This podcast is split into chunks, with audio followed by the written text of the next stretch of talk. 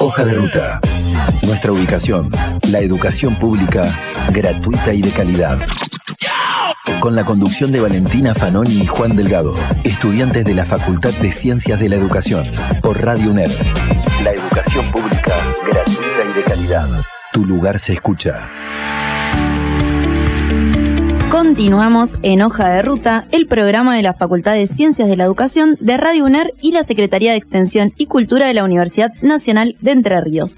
Y ahora en este bloque tenemos la invitada que, bueno, la audiencia, nuestra audiencia fiel ya conoce a Candela San Román con su columna tuvo muchísimos aportes tu columna, Candela. ¿Cómo estás? ¿Cómo estás, Valentina? Sí, la verdad es que estamos muy contentos. La columna está contenta por la cantidad de eh, personas que han entrado en interacción a través de Instagram, sobre todo, y que, bueno, han, eh, eso, ya empezaron a, a dialogar con la columna y han empezado a marcar algunos temas sobre los cuales quisieran discutir. Así que, bueno, estamos hoy con una propuesta en ese sentido y vamos a seguir también por ahí.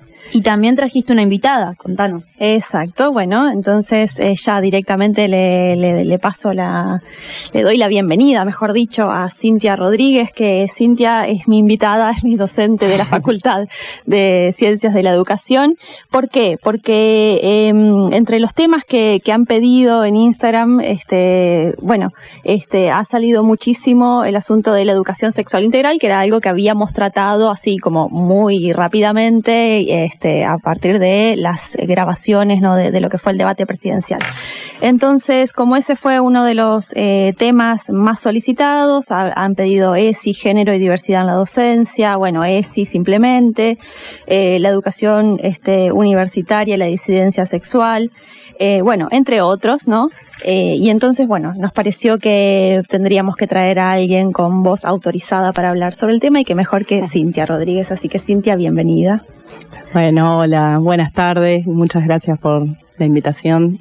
Eh, bueno, contenta de estar acá, de compartir eh, con ustedes este ratito. Cintia, ¿nos contás más o menos cuáles son tus lugares de intervención, en dónde trabajás vinculas, en vinculación con la ESI? Dale.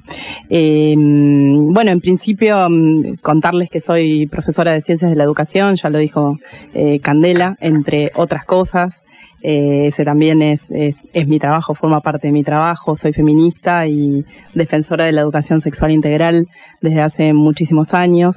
Eh, y bueno, en principio trabajo en la universidad, eh, en, algunas cátedras, eh, pero también en el Consejo General de Educación y, también formo parte de una organización eh, civil, INESI, y bueno, ahí soy la presidenta transitoriamente, pero bueno, donde, donde también generamos espacios de defensa, pero también de formación en, en, relación a la educación y también a la comunicación, en relación a la educación sexual integral. Así que desde esos espacios que tienen tan atravesados por pensar las políticas educativas, pero también eh, lo académico y lo específico en relación a, la sociedad civil. Eh, desde esos espacios es que defiendo este derecho y también trabajo incansablemente. Ok. Cintia, hace una semana recuperábamos lo que decía Bregman en la, en la primera parte ¿no? del debate presidencial acerca de los aportes de la ESI. Eh, nos gustaría que nos cuentes desde estos lugares que vos acabas de mencionar, eh, bueno, cuáles son esos aportes y cuáles son las razones para sostener la ESI en la educación pública.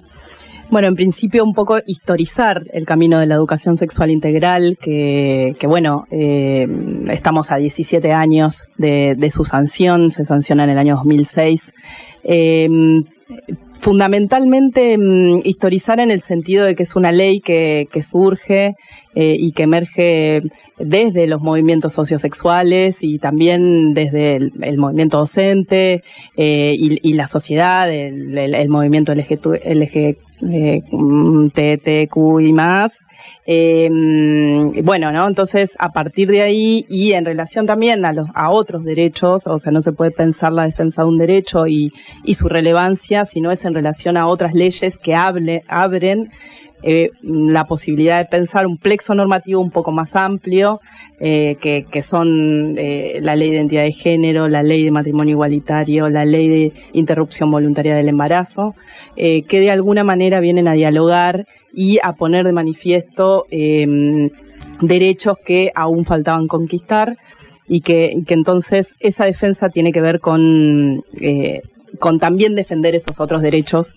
Eh, y, entonces eh, la, educación sexual integral en los espacios educativos eh, no solamente habilita la posibilidad de trabajar en relación a la prevención, que es por ahí lo que más se conoce en relación a la ESI, digo, prevención de violencia de género, prevención o detección también de situaciones de abuso, la situación de la prevención de los embarazos adolescentes, en el caso de las escuelas secundarias, por ejemplo, eh, que hay programas específicos que acompañan ese trabajo y esa defensa de ese derecho, eh, sino también la posibilidad de el reconocimiento de las identidades eh, y de la disidencia y también la posibilidad de trabajar en relación al placer y el autoconocimiento desde, desde esa búsqueda y no, no solamente de la prevención, ¿no? Entonces ahí se abre un campo que es mucho más plural y, abierto en relación a, las posibilidades que trae en relación a que decimos que es un derecho humano, ¿no? Entonces, eh, en tanto derecho humano, Em, tenemos que garantizar y seguir insistiendo, aún 17 años después, en su implementación eh, y también en su defensa. Entonces, em, bueno, eh, eh, creo que es, importante en, su sentido definitorio, en principio porque es un derecho humano, ¿no? Entonces, a partir de ahí se abren un montón de em, especificidades que tienen que ver con el campo de saber, pero que fundamentalmente eh, decimos eh, siempre con quienes compartimos esta, esta defensa, por eso no hablo solamente en, singular, sino que somos un nosotros eh, quienes estamos siempre conversando en relación a lo que es la ESI. Em, bueno, decimos que, em, que, nos hace más humanes, ¿no? Entonces creo que desde ahí tiene que, tenemos que seguir insistiendo eh, en tanto humanidad la defensa de estos derechos eh, un poco en clave de plexo normativo, como mencionaba hoy, más amplio. No solamente la, la, ley 26.150, sino también las demás leyes que se desprenden, un poco conversando, disputando sentidos con ella, entre ella. Bueno, Ok, clarísimo. Este, decía recién que alguien en, los temas que pidieron en el Instagram refería a la ESI, género y diversidad en la docencia. Eh, bueno, ¿qué nos puedes decir sobre esto? ¿Lo vienen trabajando? Em, me gustaría conversar un poco porque hay un, hay un amplio hay un amplio trabajo desarrollado que viene desarrollándose en relación a eh, los niveles educativos obligatorios, podemos decir inicial, primaria, secundaria, pero la pregunta de qué pasa en la universidad, ¿no? Con la educación sexual integral. Y entonces ahí, eh, ¿qué pasa, bueno, con la docencia? Entonces ahí hay como una tensión que, necesitamos conversar en relación a las políticas universitarias, eh, pero también en relación a algunas otras cuestiones que, estuve pensando a partir de, esta invitación que me parecen interesantes en, relación a, generar una insistencia en el, modo en que las políticas universitarias se traducen en acciones, eh, pero también en relación a mm, algunos aspectos epistemológicos eh, y de conocimiento, y epistemológicos de conocimiento y científicos también, eh, en donde aún eh, en relación a educación sexual integral, pero también en relación a, los denominados saberes menores, que algunas autoras feministas los denominan así porque es un campo de continuo, de continua disputa, disputa de sentidos, en donde mm, hay que eh, generar una insistencia para que esos saberes puedan ingresar a la academia. Mm, me parece que esos debates en relación al cruce epistemológico, eh, la docencia, principalmente en relación a la docencia, tenemos que conversar.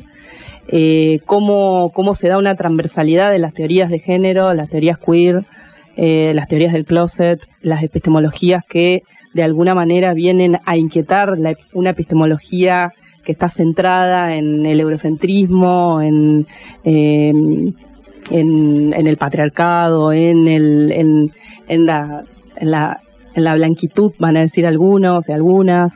Eh, y entonces ahí eh, hay que generar debates que permitan eh, disputar sentidos en relación al estatus del conocimiento, digamos, ¿no? Y eso me parece que, mm, que la docencia universitaria tenemos que continuar esa discusión, abrir camino a esa discusión,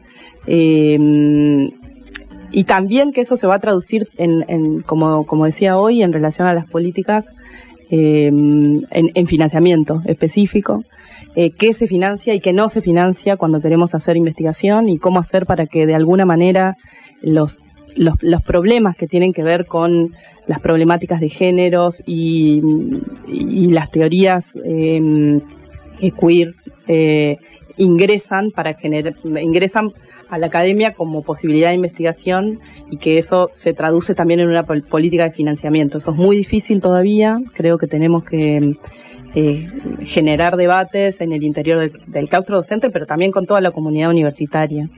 Em, y bueno, eh, eso, que también me parece que, es un desafío, digamos, ¿no? Lo, pienso en relación a, como un desafío eh, que viene de la mano conseguir con sostener las políticas que, eh, de avance de derechos que, mencionaba anteriormente eh, y que también tiene que ver con, el reconocimiento de, del estatus de esos saberes que aún disputan por ingresar, digamos, ¿no?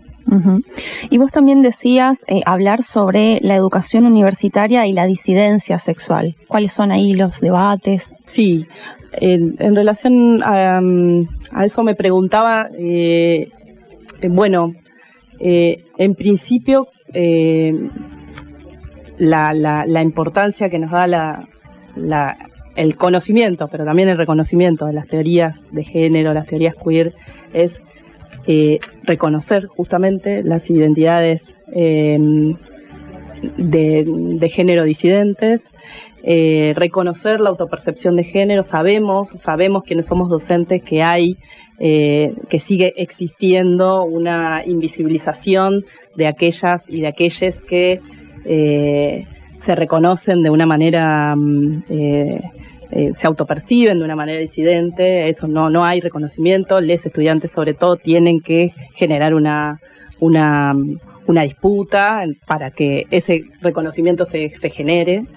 Em, y bueno, em, y me parece que tiene que haber una posibilidad de escucha, eh, de, em, de, conversación y, de, afecto, digamos, ¿no? De como la posibilidad de afectarnos eh, y la pregunta sobre qué, a, dónde están, a dónde están las travestis, a dónde están eh, y, que sean quienes, eh, las personas, eh, las personas transexuales, lesbinarias, o sea, digo, ¿no? Quienes dentro de la comunidad de la disidencia, que puedan tomar su propia voz, ser, quien es una gran lucha también dentro de la comunidad de la disidencia, hablar en, en, nombre propio, digamos, ¿no? O sea, que puedan hablar, que puedan tener espacios en donde Em, se discuta sobre, sobre cómo están en la universidad y, y, por qué no están aquellos que no están. ¿no? Cintia, para ir cerrando, ¿de dónde podrían buscar información quienes están interesados en, trabajar estos temas? ¿Cuáles son las referencias? Eh, y no sé, pero bueno, en, principio eh, también me parece que eh, hay, hay portales oficiales en relación a la educación sexual integral específicamente, eh, dentro de mm, los portales oficiales de educación sexual, ahí hay, en el Ministerio de Género y Diversidades, ahí hay información. Eh, bueno, en Inesis mismo que, que tenemos, hay una red social con una página web también en donde hay información. y después, digo, la, generar eh, espacios de circulación de, esto, de, esos saberes, ¿no? Eh, y bueno, para eso es importante que exista la formación que atraviese eh, que atraviese los, campos disciplinares de, la formación académica, digamos, ¿no? para, para que justamente para que justamente saber a dónde están eso que desconozco. Ok, eh, bueno. Muchísimas gracias por todas tus reflexiones y tus aportes. Bueno, Le paso la palabra a Valen para seguir. Gracias. Bueno, gracias a ustedes por la invitación. Hasta luego. Gracias chicas por estar acá, por estar presentes y por esta columna que me parece que es muy fructífera para nuestro programa.